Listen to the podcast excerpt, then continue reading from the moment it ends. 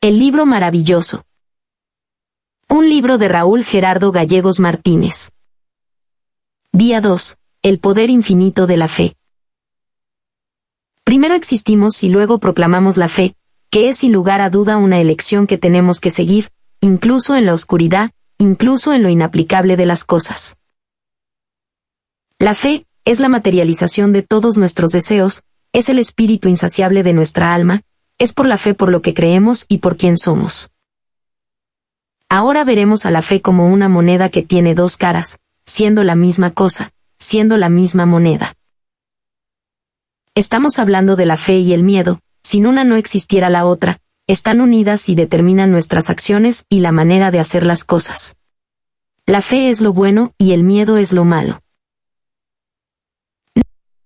No hay personas perfectas, los santos, los ascendidos en un momento de su vida llegaron a ser imperfectas, no hay absolutismo en las personas, somos una mezcla de ambas. Esto le da la idea de lo que tenemos que trabajar.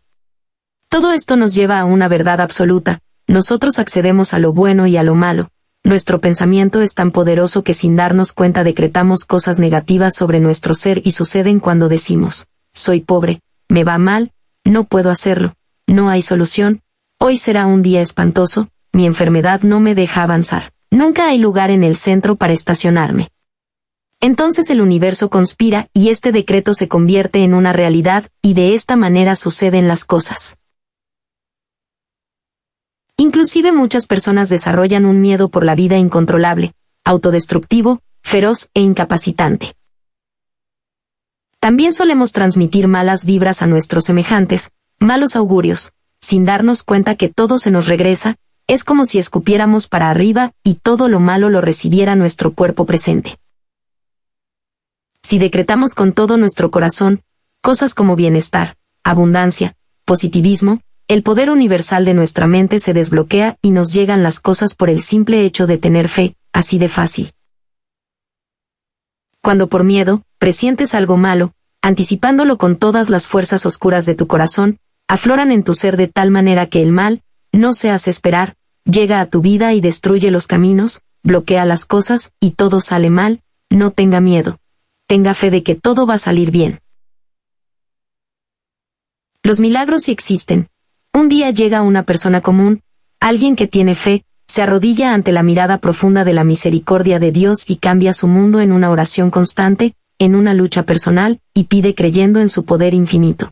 Entonces llega la pureza a su corazón, se abren las ventanas universales de las cosas y la oración llega a un final feliz. De esta manera se hacen los milagros. No hay imposibles para Dios. Los niños por su pureza de corazón son escuchados, ya que en su temple constituido en su inocencia, son los seres predilectos en el orden perfecto, en la jerarquía de Dios, por eso si un niño te da la bendición, se nos hace presente dentro de los mejores regalos de la vida, hay que recibirlo con amor y reciprocidad. Cuando se tiene la convicción y la fe fehaciente en sus manos, llega un aire de bienestar, cambian la perspectiva de las cosas y usted se convierte en alguien que cree. De esta manera suceden los milagros, que son las fuerzas inexplicables de la naturaleza, capaces de cambiar el rumbo de la historia, de su propia historia, y usted se convierte en alguien invencible, ya que ha aprendido a mandar en su vida. Los accidentes, las tragedias, las enfermedades provienen de malas decisiones, malos pensamientos, miedo, que se concretizan en malas acciones. La acción es la causa y el efecto. Todas nuestras acciones se dividen en dos. A una buena acción, le da como resultado, algo que se le llama, dharmak.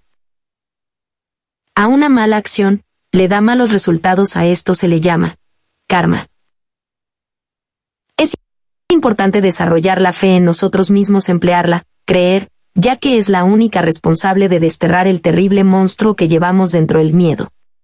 El mundo es de los valientes, de las personas que se atreven a cambiar las cosas, a desarrollar nuevos paradigmas, medicinas nuevas, ideas, mundos, respuestas.